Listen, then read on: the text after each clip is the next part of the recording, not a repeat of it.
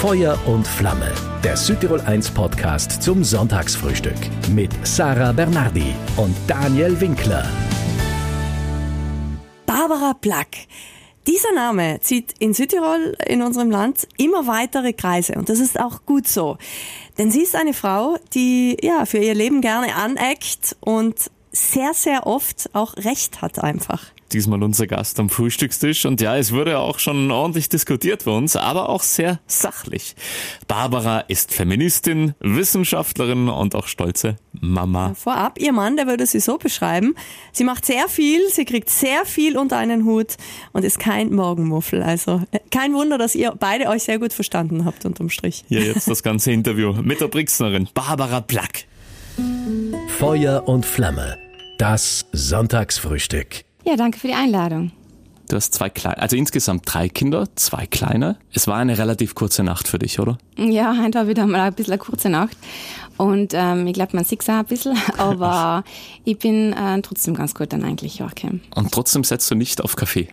Na, ich mag Kaffee nicht. Und ähm, ich habe eigentlich nie gemerkt. Und wie gesagt, mein Mann sagt, äh, dass ich so kindliche Geschmacksknospen habe, weil ich es einfach nicht trinken mag. Und mhm. ich glaube na, ich glaube, es gibt schon Leute, in denen es schmeckt, aber ich glaube, es braucht vielleicht doch ein bisschen eine Überwindung, zuerst den Kaffee zu trinken. Und Echt? ich bin eigentlich nie in diese Genussphase reingekommen, deswegen trinke ich keinen. Wenn einige das Wort Feministin hören, Barbara, dann zucken sie schon zusammen. Hm. Kannst du das nachvollziehen? Ja, selbstverständlich schon, weil der Feminismus ein Konzept ist, mit dem eigentlich wenige etwas anfangen können, weil es einfach sehr komplex ist. Es gibt unterschiedliche Strömungen, es gibt unterschiedliche Schulen, es gibt natürlich auch unterschiedliche Auffassungen vom Feminismus und ganz, ganz viele so in der populären Meinung, ohne dass man sich damit auseinandergesetzt haben, sehen einfach darin Frauen, die eine gewisse Wut auf Männer haben, zum Teil auch unberechtigt quasi, und ihnen etwas wegnehmen wollen. Sie sehen also oft so die, ja, um um es einfach zugespitzt auszudrücken, sie sehen die Kurzhaarkampflesbe, die einfach da wütet gegen die Männer. Und Zell ist Feminismus absolut gar nicht. Weil Feminismus oder eigentlich Gleichberechtigungsbestreben kann man genauso sagen, ähm, ist eigentlich einfach leider Wunsch, dass es Frauen genauso gut wie Männern geht und dass auch Männer natürlich von dieser Gleichberechtigung profitieren. Gerade wenn man von toxischer Maskulinität redet, wenn man davon redet, wie es auch Männern geht, wenn sie Kinder kriegen und wie sie ihre Vaterschaft leben können. Ich glaube, da ist noch ganz, ganz viel Luft nach oben, dass man auch den Männern bessere und adäquatere Lebens Entwürfe mhm. ermöglicht. Aber du setzt dich jetzt vor allem für die Rechte der Frauen ein. Findest du nicht, dass wir besonders hier in Südtirol in den letzten Jahren doch ziemlich große Fortschritte gemacht haben? Name it. Welche denn? Na, so insgesamt. Es wird darauf geachtet und so weiter und so fort. Oder siehst du das überhaupt nicht so? Na, also jetzt, ich meine, das muss man allem in der Relation sehen. Natürlich kann man sagen, ja, natürlich, jetzt gibt es auf einmal Kitas und natürlich, jetzt können die Frauen nach arbeiten gehen und sie müssen nicht nur, wie sie in die 50er Jahre daheim waren, irgendwie auf Kinder schauen und Hausarbeit erledigen und der Mann war der Breadwinner, also ist arbeiten gegangen. Mhm. Jetzt können sie theoretisch ja alles machen, weil das Problem bei der Gleichberechtigung ist und bleibt ja die Mutterschaft. Also wenn die Frauen nicht Kinder kriegen würden, dann hätten wir kein Gleichberechtigungsproblem. Ganz mhm. sicher nicht. Mhm. Deswegen, also um nochmal auf die Frage zurückzukommen, natürlich tut sich was. Ähm, also das ist auch ganz offensichtlich die Tendenz, nicht nur bei uns hier, auch in anderen europäischen Ländern, aber auch global. Es gibt ein Bestreben danach, ähm, dass Frauen einfach aus diesen patriarchalen Mustern ausbrechen, dass sie gleichberechtigter sein. Aber trotzdem sind wir auf, auf jeden Fall noch nicht an dieser, also wo wir sein sollten. Also nur um zu sagen, nur um ein paar Beispiele hinzuhauen, mhm. ist egal, welche welchen Bereich du mir jetzt nennst, ich kann dir paar Zahlen nennen und die Diskriminierung dazu. Also mhm. wenn wir jetzt einfach nur Altersarmut nehmen, Frauen kriegen in Südtirol 725 Euro Rente, Männer ein bisschen über 1000. Ähm, wir haben 0,1 Prozent von Frauen in Führungskräfte, also die Führungskräfte sind in Südtirol. Wir haben ähm, 18.000 arbeitslose, also Frauen, die freiwillig unter Anführungszeichen kündigen beziehungsweise nicht arbeitstätig sind aufgrund weil sie einfach die Kinder haben und mhm. das nicht unter den Hut kriegen. Und gleichzeitig kriegen sie aber auch nicht gezahlt, dass sie daheim bleiben, weil die ganze Sorgearbeit, der ganze Mental Load, also alles, was die Frauen leisten zu Hause, und das ist mit Abstand die schwerste Arbeit, kann ich sagen, und ich habe viele Arbeiten schon in meinem mhm. Leben gemacht. Mhm. Und Mutter sein mit Abstand ist anstrengendste, weil das nicht anerkannt, gewertschätzt und auch finanziell vergütet wird. Mhm. Also es gibt schon ganz, ganz viele, auch ganz deutlich quantifizierbare Diskrepanzen noch. Und es geht eben weniger darum zu sagen, das ist meine persönliche Meinung, sondern man kann das wirklich ablesen. Mhm. Und da kann man sagen, ja, okay, die Richtung stimmt, die Tendenz stimmt, aber es ist noch viel Luft nach oben und man muss auch ganz klar sagen, die letzten Jahre, vor allem auch die Pandemie, aus feministischer, Frauen- und familientechnischer Sicht katastrophal, sozialpolitisch gesehen. Dir geht es vor allem auch um dieselben Chancen am Arbeitsmarkt, haben wir vorhin schon gehört. Wie kommen wir aber dahin? Was sind so Lösungsvorschläge, wo du sagst, ja, mhm. denkt mal an das?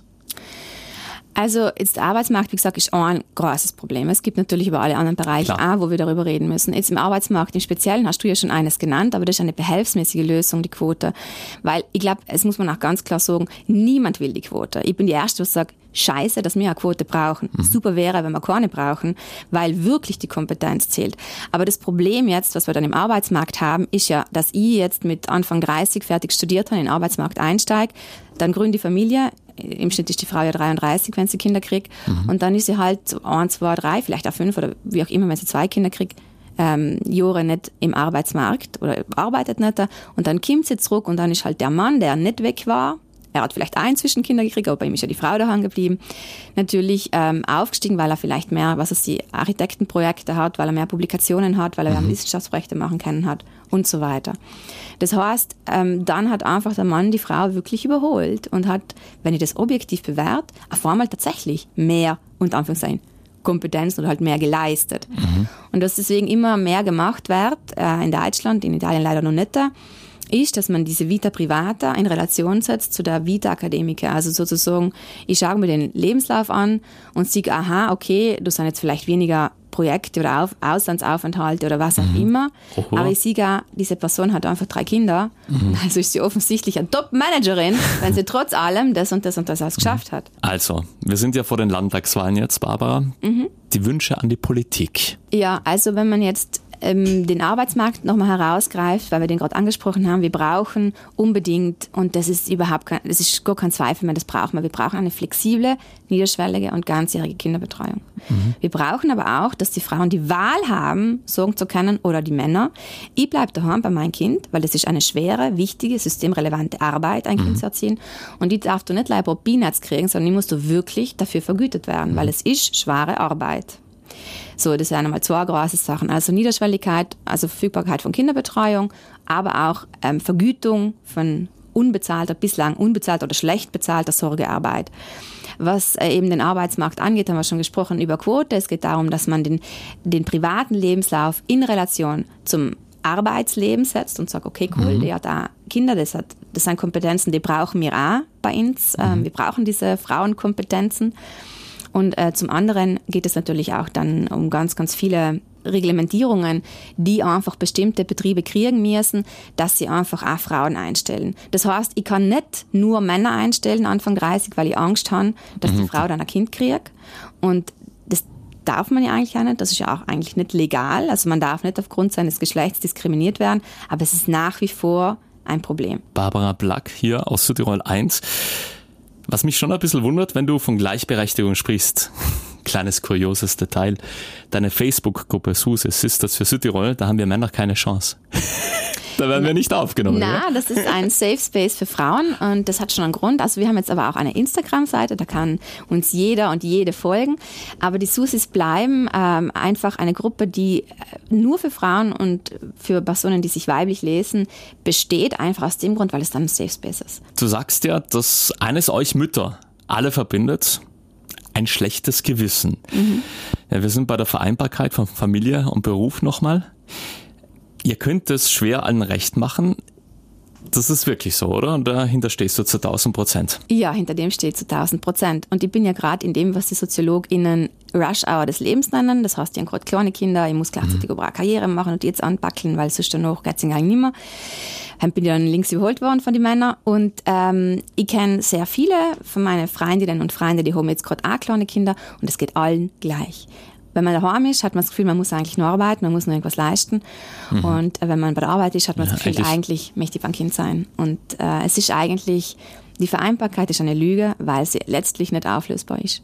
So, also jetzt das ganz zugespitzt formuliert, so wie die aktuelle Situation ist, zwischen, dass wir alle arbeiten müssen, auch weil mhm. wir kennen, es kommt keine Familie in Südtirol mehr aus, wo einer rein ein Einkommen, Einkommen ja. hat. Also einer hat ein Einkommen und es sind vielleicht zwei oder drei Kinder da. Er geht Mhm. einfach mit den Lebenshaltungskosten nimmer. Das heißt, es sind beide im Prinzip verpflichtet, arbeiten zu gehen. Und ähm, das ist einfach wahnsinnig schwierig, das alles unter den Hut zu kriegen. Deshalb jetzt meine Frage. Du hast ja selbst auch drei Kinder, Mhm. arbeitest als Wissenschaftlerin an der Claudiana, lehrst auch noch an der Uni Bozen. Wie schaffst du persönlich das Ganze jetzt irgendwie unter den Hut zu bekommen? Ja, also ich komme schon auch permanent an meine Grenzen und die weigere mir allem so ein bisschen dieses ähm, Bauerfrau, diesen Begriff für mich zu beanspruchen. Der wird mir oft zugeschrieben, weil ich auch wieder darauf hinweise, also ich pfeife schon auf das letzten Loch. Also ich muss auch ganz viel in der Nacht arbeiten, also vor allem wenn die Kinder schlafen, ich meine Hauptarbeitszeit auf Nacht nur mal Analysen zu machen, Schreibarbeiten zu machen, Mails zu beantworten und es geht schon auch mir natürlich ans Fleisch, also ich bin schon auf dem Zahnfleisch oft unterwegs. Um ihren ist Glück, eine wirklich sehr gleichberechtigte Beziehung zu führen mit meinem Partner. Und das ist etwas, was mich extrem entlastet. Und auch ich natürlich. Und damit irgendwie, ja, wursteln wir ins halt so halbwegs durch, durch diese Rush-Hour. Bleiben wir bei deinem Mann. Wie würde er dich bei mir hier am Frühstückstisch beschreiben? Wie ist die Barbara? Als die was, Er ist, er ist ein Bundesdeutscher, gell? Oder er kommt Äh, aus... Ja, er kommt aus Berlin. Berlin, ja. Und ähm, wie er mich beschreiben würde, oh, ich glaube, er kann es jetzt fast nicht sagen. Ähm, er würde jetzt überlegen, diplomatisch, ob er die sozial erwünschte oder die neurotische Antwort gibt. und würde sich dann wahrscheinlich für die sozial erwünschte entscheiden Mhm. und sagen, dass sie sehr viel ähm, äh, tue und da sehr viel unter den Hut kriege und da sehr energetisch bin Mhm. und dass ich im Gegensatz zu ihm kein Morgenmuffel bin und schon aufstehe und so blablabla, voll losstart. Und er auch so, ja, ah, bitte vielleicht noch einen Moment erst einen Kaffee trinken. Deine größte Schwäche. Ich bin ungeduldig. Welches Horoskop, also welches Sternzeichen bist du? Ich bin Stier. Ah, Stier, okay. Mhm. Ungeduldig, das heißt, bei dir muss alles flott gehen. Ja, ich versuche schon dran zu arbeiten, aber bei mir muss schon alles recht flott gehen. Ich bin auch mir selber gegenüber ungeduldig, aber äh, ja, bin es auch anderen gegenüber. Ich versuche es nicht zu sein. Putzfrau stirbt früher als Politiker. An diese Schlagzeile kann ich mich persönlich noch gut daran erinnern, als unser Gast heute, Wissenschaftlerin Barbara Black, dazu ihre Studie vorgestellt hat. Darin ging es um, wie die Umwelt unseren Alterungsprozess und die Sterblichkeit beeinflusst. Barbara, verbessere mich, aber statistisch gesehen stirbt die Putzfrau sogar acht Jahre früher als ein Politiker. Ja, sogar acht bis zwölf Jahre früher, je nach Region, je nach ähm, Land. Genau. Und deshalb forderst du Gesundheitsgerechtigkeit. Was meinst du damit? Nicht LAI, sondern viele andere WissenschaftlerInnen und Politikerinnen natürlich fordern das auch. Das ist eigentlich die Aufgabe der Sozialmedizin, für Gesundheitsgerechtigkeit zu sorgen. Und es ist eigentlich ein Riesenskandal, über den sich eigentlich alle Leute wahnsinnig aufregen müssten und sollten, aber viel zu wenig tun und das einfach so hinnehmen. Aber es ist einfach so, dass Leute aus geringeren, niederen Einkommensgruppen früher sterben als Menschen aus höheren Einkommensgruppen. Und das ist eine soziale Ungerechtigkeit, die aufgrund von ganz vielen unterschiedlichen Faktoren zusammenkommt, also die Wohnsituation, das Essen, der Lebensstil, ähm, Arbeitsplatzsicherheit, die einfach unterschiedlich ist, je nachdem, ob man eben in einem höheren oder besser bezahlten Beruf ist oder einen schlechter bezahlten. Und das sind Sachen, die natürlich eigentlich extrem diskredit- äh, diskriminierend sein. Weil da geht es nicht leider darum, dass ich sage, du kriegst schon mal ein bisschen weniger Geld oder ja, ist halt nicht so cool, musst halt Turnus arbeiten, sondern es geht darum, dass ich sage, man nimmt diesen Leuten wirklich Lebenszeit. Und da könnte man was machen. Und das ist eigentlich das Bestreben, das wir haben in der Wissenschaft, wenn wir Versorgungsforschung machen, wenn wir sozialmedizinische Fragestellungen beantworten wollen, zu schauen, wie kann man ein System so gestalten, dass alle Leute, unabhängig vom Bildungsgrad, unabhängig von der Einkommensklasse, so lange wie möglich, so gut wie möglich leben. Eben, was können wir tun? Ja, die Frage ist jetzt ganz, ganz schwierig zu beantworten. Ja, weil sie so Weil groß sie, ist. Es ist jetzt eine ganz eine große Frage. Ja. Wenn man jetzt sich die niederen Einkommensgruppen anschaut, dann hat das natürlich ganz viel mit dem Lebensstil zu tun, der sich, den man sich ermöglichen Mhm. kann oder nicht. Jetzt nehmen wir einfach gleich, um jetzt, damit wir es kurz machen, eine Sache außer, nehmen wir heraus, oder zwei Sachen. Die Wohnsituation, wenn man jetzt nicht so viel Geld hat, kann man sich ähm, eine Wohnung leisten, die vielleicht eher nicht so viel kostet, weil es neben einer großen Straße ist, wo eine hohe Lärmbelastung ist, wo die Schadstoffe am mehr sind, wo vielleicht weniger Grünareale sein, wo ich mich betätigen kann und wo deswegen auch, und das wissen wir, das Risiko für Herz-Kreislauf-Erkrankungen, für kardiovaskuläre Erkrankungen einfach steigt. Das korreliert so ein bisschen. Korreliert auch natürlich damit, dass vor allem in ähm, niedrigen Einkommensschichten die Leute mehr zu Suchtmitteln greifen, wie Rauchen oder Alkohol, um einfach den anstrengenden Alltag auch zu bewältigen oder auch, dass es sich einfach natürlich weniger ins biologische Essen, in Yoga-Retreat und die zwei Wochen Urlaub einmal leisten können, die ein Körper aber einfach braucht, um zu regenerieren.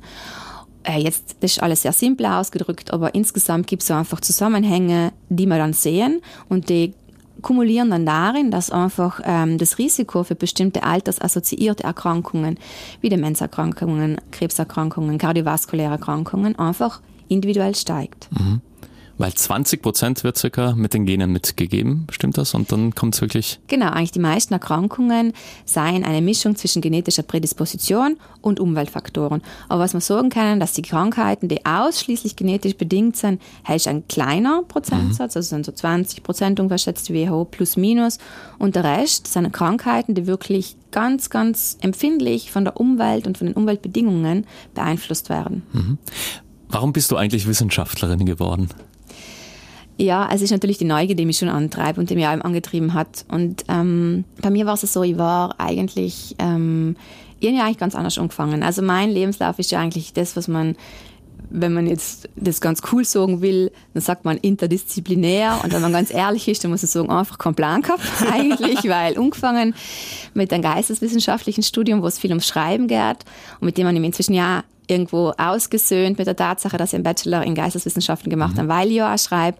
Aber lange Zeit war das schon so ein bisschen ein Makel und ich auch ein bisschen geschämt dafür, dass ich nicht gleich gewusst ja, ich gehe in die wissenschaftliche, naturwissenschaftliche Richtung und bin dann nach dem Bachelor nochmal umgeschwenkt und dann mhm. sozusagen dann Naturwissenschaften angefangen und eben in Humanbiologie mit dem Doktorat abgeschlossen. Ähm, und in der Zeit, wo ich eben unten mit den Geisteswissenschaften angefangen habe, sind eigentlich zwei Sachen gewesen. Zum einen habe ich für die Lebenshilfe gearbeitet und äh, zum anderen habe ich selber eine Gesichtslähmung auf der linken Seite gekriegt. Aha. Und, und wie, äh, warum oder wie, wie bekommt man die? Eine Gesichtslähmung kann man kriegen, wenn man ein Herpes-Zoster-Virus hat und okay. der den Facialis-Nerv anknabbert sozusagen. Ah, okay. Und dann legt sich das ähm, halbe Gesicht davor mal lahm. In allem nur, man sieht ja allem nur, dass sie die linke Seite weniger bewegt, so ein bisschen und ähm, das war zum einen etwas, was mich einfach als äh, total fasziniert hat, gleichzeitig wie erschreckt natürlich, weil auf einmal ist aufgrund von einem simplen Nerv das ganze Gesicht lahm. Und das hat mir ein halbes Jahr gekostet, das dann wieder so halbwegs mhm. hinzukriegen mit dem Gesicht und da reden zu können, weil zum Beispiel Pferd oder Pfeifen oder mhm. äh, deutlich reden kann man nicht mehr mit der Gesichtslähmung. Mhm. Und zum anderen habe ich ähm, bei der Lebenshilfe damals gearbeitet und dann zum ersten Mal eigentlich Kontakt mit Menschen mit der Demenz gehabt, mit ähm, auch einer frühen Form von Demenz. Und ich habe mir gedacht, wie kann denn das sein, dass eine Person, die bis dahin irgendwie äh, im Lehrberuf war, die intellektuell sich wahnsinnig gut betätigt hat, plötzlich ähm, so eine Art der Erkrankung kriegt, wo sie sich selber so verliert. Und die haben gedacht, das gibt's nicht, die müssen nur einfach irgendetwas mhm. ganz Deutliches übersehen, die WissenschaftlerInnen, weil es kann nicht sein, und äh, ich habe ja viele Jahre dann aber Lebenshilfe gearbeitet und es ist einfach halber mehr der Wunsch entstanden, dass man das jetzt besser versteht. Das habe ich dann beforscht und ich muss sagen, am Ende habe ich nur mehr Fragen als Antworten gehabt. Mhm, das glaube ich. Die Zahlen sind wirklich erschreckend. Jeden dritten Tag stirbt in Italien eine Frau durch die Hand eines Mannes. Unser Gast Barbara Black sagt, es gibt gesellschaftliche und strukturelle Gründe, die Frauen gefährden. Wie meinst du das? Ja, also das Problem ist, dass das Problem überall in der ganzen Kultur, im kulturellen System, in dem wir leben, da ist. Und das ist aber nicht immer in der gleichen Schweregrad, äh, im gleichen Schweregrad es ist nicht allem gleich schlimm und deswegen ist es auch so schwierig, es zu erkennen. Also de facto kann man sagen, wir haben ähm, von Gender Pay Gap, von der Pink Tax, von der Altersarmut bei Frauen, von Catcalling, von irgendwie kleineren Übergriffen, im, unter Anführungszeichen, vom ein Justizsystem, das Männer allem wieder freispricht, haben wir insgesamt ein patriarchales System, sowohl im privaten als auch im beruflichen, mhm. als auch im bildungstechnischen, als auch im medizinischen, als auch im historischen, als in jedem Bereich. Also sowohl die Geschichtsschreibung ist, äh, ist diskriminierend, als auch die Repräsentation, Gendern und so weiter. Jetzt ist es aber so, dass die Leute dann meistens nicht verstehen, ja, aber leih, weil ich da jetzt gegendert habe, oder leih, weil meine Frau ein bisschen weniger Geld kriegt wie ich, oder leih, weil ich da mal ja, kurz einmal zehn Sekunden auf den Arsch gegriffen habe, hell ist ja nicht das Problem, deswegen ist der ja nicht gestorben. Oder zum Beispiel, leih, weil Rubiales jetzt der Spielerin da für ein paar Sekunden mhm. auf den Mund einen Kuss druckt, wo ist da das Problem? Weil Lei aufgrund von dieser Situation ist ja eigentlich nichts Schlimmes oder meistens auch nicht viel Traumatisierendes passiert.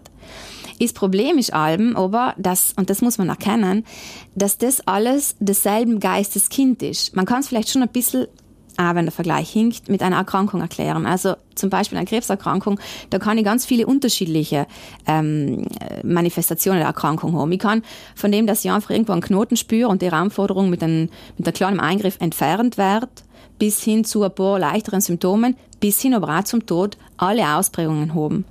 Und das Gleiche, so ein bisschen hinkt der Vergleich, ist, wenn man sich das kulturelle System anschaut. Diese ganzen Situationen, die wir überall haben im gesamten kulturellen System, in denen Frauen irgendwie vielleicht ein bisschen diskriminiert oder diskreditiert werden, das sind alle Symptome der gleichen Krankheit. Die, wenn wir sie ungebremst laufen lassen, nur mehr Todesopfer fordern. Man muss es sich wirklich so vorstellen. Der Femizid ist, wenn man einen Eisberg anschaut, mhm. die Spitze. Mhm. Und alles, was darunter ist, ist der Unterbau von diesem Berg. Diese Spitze gibt es nicht ohne diesen Unterbau. Mhm. Diese Frauen würden nicht sterben ohne den Rest von diesem patriarchalen System. Aber das Problem vom Rest von diesem Berg ist, dass wir ja alle auch dazu beitragen, das allen wieder zu reproduzieren. Ja, mhm. weil wir sind alle patriarchal sozialisiert worden. Und deswegen fällt es uns so schwer, A, das zu erkennen und B, sind wir auch schnell beleidigt, wenn wir sagen, nein, nein, jetzt geh, das wird schon nicht so schlimm sein. Aber die einzige Antwort auf die Frage, was kann man gegen Femizide tun, liegt tatsächlich drinnen. Und das ist sehr unangenehm, die Antwort. Diesen ganzen Berg abzutragen. Und wenn ich ganz kurz etwas erzählen darf, ich habe vor mhm. kurzem in Brixen mit der Männerrunde, vor allem waren Männer, waren ein paar Frauen, ähm, genau über das geredet. Und die haben das mit Bauklötze voll so plastisch versucht zu erklären, ganz oben die Spitze, Femizide und darunter habe ich wirklich ganz viele Daten und alle möglichen Bereiche gebraucht, wo erklärt dann das und das und da und da und da und da. Mhm. Und es geht lei, dass man das alles abbauen, damit oben die Spitze wegfällt oder deutlich weniger wird. Und dann war er fertig und am Ende sagt einer, ja okay, aber was kann man denn jetzt gegen Femizide tun? Ja, verlockend ist es dann, ganz einfache Antworten zu finden auch, muss man sagen. Genau, also wo komplexe Phänomene sind, tendieren die Leute immer dazu, ganz einfache Einfach, Antworten ja. zu finden. Zum Beispiel in dem Fall wieder, äh, wenn, wenn eine Frau umgebracht wird und wieder mal einer der Täter von zehn ist einer mit migratorischem Hintergrund dabei, dann werden immer wieder diese ganzen Schreie laut, ja, alle Ausländer abschieben.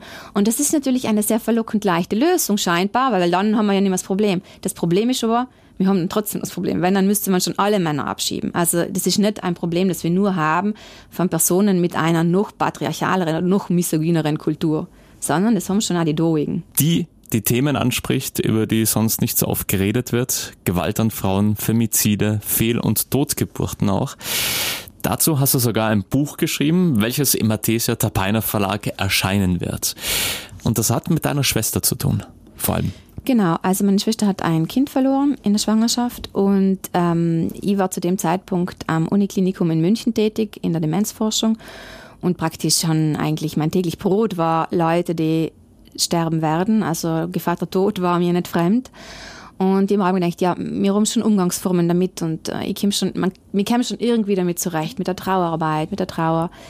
Und wie meine Schwester das Kind verloren hat, bin ich vor einer ganz großen Frage gestanden, weil die Trauer um etwas, also die Trauer um die Zukunft, um etwas, was noch nicht geboren war, ist äh, im gesellschaftlichen Kontext noch ganz, ganz schwierig und kaum verankert. Also es ist, ähm, es gibt wenig Umgangsformen, es gibt wenig äh, Informationen und ich war eigentlich damals überrascht, weil ich dann, wieso war es ich so wenig über diese Thematik, wenn ich A, selber eine Frau bin und das B, jede sechste Schwangerschaft betrifft, mhm. Dunkelziffer noch viel härter. Und ähm, wie die Jahre vergangen sind, haben in unserem Bekanntenkreis immer mal wieder Leute ein Kind verloren. Und ich meine, das kann nicht sein, also gemeinsam mit Nürga, dass da so wenig ähm, Information und Sensibilisierung außerhalb der Krankenhäuser und der Selbsthilfegruppen da ist. Und aus dem heraus ist dann auch der Wunsch entstanden, auch massiv mitgetragen von den Susis, die allen wieder gesagt haben, da muss man was machen, weil mhm. wir sind so viele, wir sind so viele von den Sternenkindeltern und wir haben das Gefühl, wir müssen noch viel, viel mehr darüber reden. Mhm. Und, aber das soll vor allem auch ein positives Buch sein in dem Umgang. Also das Buch. Den Leuten Mut machen oder helfen. Ja, genau. Also das Buch ist ähm, zwei Sachen. Das Buch hat eigentlich, eigentlich sind es zwei Bücher in einem Buch. Es heißt Sternenkinder, Wissen und Trost. Mhm. Und das sind auch die zwei Teile im Buch. Also der erste Teil ist Wissen. Und dort wird einmal ganz äh, mit der Zunge locker und interessant über Schwangerschaft berichtet, was passiert in der Schwangerschaft. Und auch damit man ein bisschen besser versteht, was passiert, wenn ein Problem mit der Plazenta ist, wenn es einen frühen mhm. Abgang gibt oder so weiter und so weiter. Und im zweiten Teil vom Buch geht es eigentlich um Trauerbewältigung.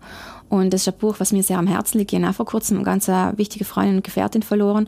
Und in der Zeit jetzt ist das Buch entstanden, zwar auch für mich und für York, eigentlich ganz viel Trauerarbeit. Und die haben mir einfach nur mal dieser ganzen Thematik an, so wissenschaftlich angenähert. Und da habe ich jetzt seziere ja mal die Trauer. Was passiert denn bei Trauer und was kann denn vielleicht helfen? Und deswegen ist es eigentlich ein Buch für jede Person, die irgendjemanden kennt. Und wir kennen alle jemanden, der einmal ein Kind verloren hat aber es ist gleichzeitig auch ein Buch, was man lesen kann als Mensch, weil wir alle einmal in einer Verlustsituation sein werden und uns mit der Frage, wie traurig und wie kann ich denn da irgendwie zurechtkommen, beschäftigen werden müssen. Ich habe es vorhin gesagt, du bist eine, die gerne aneckt eben mit Themen, die sich nicht jede Frau auf die Fahne schreiben will auch. Wann war dir das erste Mal so richtig bewusst, ja, damit kann ich wirklich was bewegen? Also ich weiß bis heute nicht, ob ich wirklich was bewegen kann, Daniel. Hell. Ja, zumindest sprechen wir darüber heute hier am Frühstückstisch ja. und das Land hört zu. Aber ich glaube, also ähm, ich habe einfach gemerkt, ich kann schreiben und irgendwie habe ich ja oft das Gefühl, das Talent ist eine Verpflichtung und ich muss das dann addieren, weil ich das Gefühl habe, es tut so stehen in seinem Landel, nicht jeder oder jeder jetzt das Thema nochmal auszunehmen und sich auch zu trauen, weil es auch große Angst ist, im Land oft sich zu exponieren, habe ich das Gefühl. Und ähm, Schreiben ist ja ganz dankbar, weil ich kann mir ja ganz gut überlegen, mhm. wie argumentiere ich, kann es evidenzbasiert mit Zahlen auf, ähm, mhm. aufziehen und habe dann auch Sicherheit. Und ich glaube, es lesen jetzt auch nicht alle, aber ich merke halt, dass, ähm, dass das ein Mittel ist, mit dem ich Leute erreichen kann. Und deswegen versuche ich ja so gut es irgendwie geht, neben meinen anderen Verpflichtungen allem wieder mal was zu schreiben. Deine drei Kinder, wie sehr fordern die dich? Oh, 100 Prozent, 120 Prozent. Mhm. Ja, Kinder sein einfach, ähm, es ist einfach unfassbar, wie viel, ähm, wie viel Liebe man für ein Geschöpf haben kann mhm. und wie verletzlich an diese ganze Liebe macht. Also emotional fordern Kinder einem so heraus wie nichts anderes und körperlich auch, weil was wir unsere Kinder immer schleppen und dann musst du stillen und, und in der Nacht liegen die kleinen klebrigen Körperchen nebenan und man hat so Freude. Und also es ist mhm. körperlich und emotional die größte Aufgabe, die ich je bewältigt habe. Wie würdest du dich jetzt als Ehefrau beschreiben? Oh Mann, Ehefrau, ich bin auch schon Ehefrau, ja, stimmt. Na, ähm, also als Ehefrau muss ich sagen, als Partnerin, Anni, ist riesige Glück, jetzt auch auf die Gefahr hin, dass das voll romantisch klingt und ich bin jetzt eigentlich gar nicht mehr so romantisch, aber ihn einfach in riesen Jackpot geknackt mit New York, weil er jemand ist, der mich in jeder Hinsicht, in jeder Dimension und in jeder Situation voll unterstützt. Und ich muss auch sagen, ich war da jetzt sicher nicht ohne New York mhm. und ähm, kein einziger Text von mir ging so aus, wie er ist und war so gut, wenn nicht der Jörg jedes Mal voll kritisch lesen tat und er sagt hat, hm, ich glaube, da kannst du noch mal und schau mal argumentativ hier mm, und so. Also er ist für mich äh, mhm. der totale Anker und die wichtigste Person. Ein Geheimnis, das keiner bis jetzt über dich weiß. Ja, das wäre jetzt natürlich im Radio erzählen, ja. damit jeder weiß.